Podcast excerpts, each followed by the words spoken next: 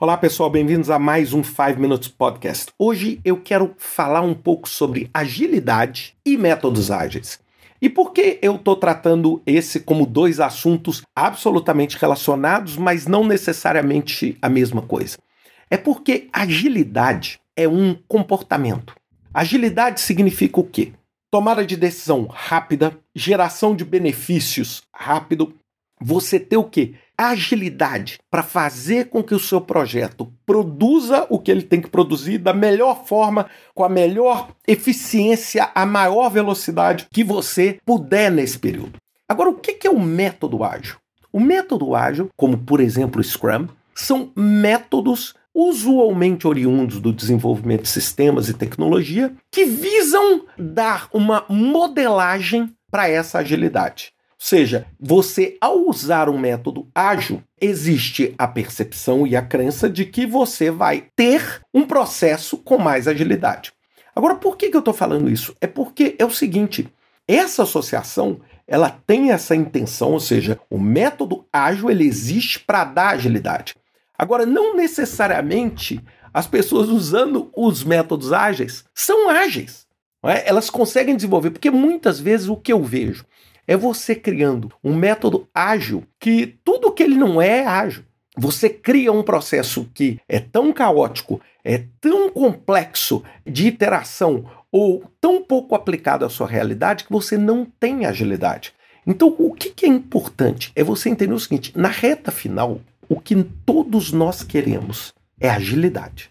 E a gente acredita que o método ágil ele pode nos dar e criar um ambiente que favorece culturalmente, estruturalmente essa agilidade. Agora, você pode usar um método, vamos dizer, mais convencional, um método preditivo e ser ágil. Você pode construir um aeroporto usando um método com escopo bem definido e ser ágil, porque a agilidade é um processo cultural e é uma forma de você encarar o seu problema. É claro que um método que é um pouco mais rígido e um pouco mais estruturado, naturalmente é como você tenta correr com cordas te prendendo. É natural que você tenha uma tendência a uma menor agilidade. Agora, o que eu quero desafiar é que existe um risco e um desafio seguinte de muita gente seguinte: "Ah, não, olha, o meu projeto é ágil e eu tô entregando o mais ágil porque eu uso Scrum". Não, o que eu já vi de gente fazendo bobagem usando Scrum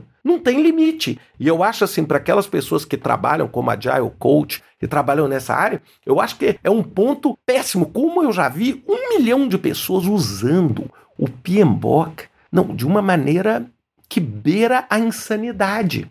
Ou seja, você usa o negócio tão by the book que você não chega a absolutamente lugar nenhum e você cria uma estrutura que é tão engessada que você não responde à dinâmica.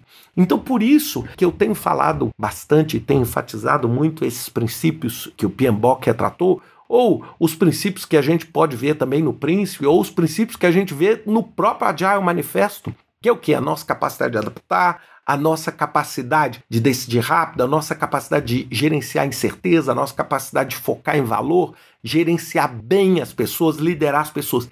Estas capacidades, elas são, vamos dizer, as raízes, as raízes mais permanentes do conceito de agilidade. Então, assim, a minha sugestão para você é o seguinte: Antes de você pensar em qual método você vai usar, é você pensar o seguinte: como é que eu crio dentro da minha organização um senso crítico de urgência, agilidade e adaptabilidade? E aí eu garanto, com o método que você quiser, que seja num pedaço de papel, que seja num software, que seja num Kanban board, etc., você vai conseguir endereçar a agilidade com a menor quantidade de caos possível e com uma equipe muito mais satisfeita e preparada. Então pensem nisso. Não necessariamente usar um método ágil te leva à agilidade, não necessariamente usar um método preditivo te leva à não agilidade. O que você pode ter é um agile lento e pouco ágil, um preditivo rápido. Agora é lógico é mais provável que você, usando um método que foi criado e cujo próprio nome diz agilidade, que você tenha uma agilidade maior, desde que você saiba como é que você vai usar ele. Um grande abraço para vocês, até semana que vem com mais um 5 Minutes Podcast.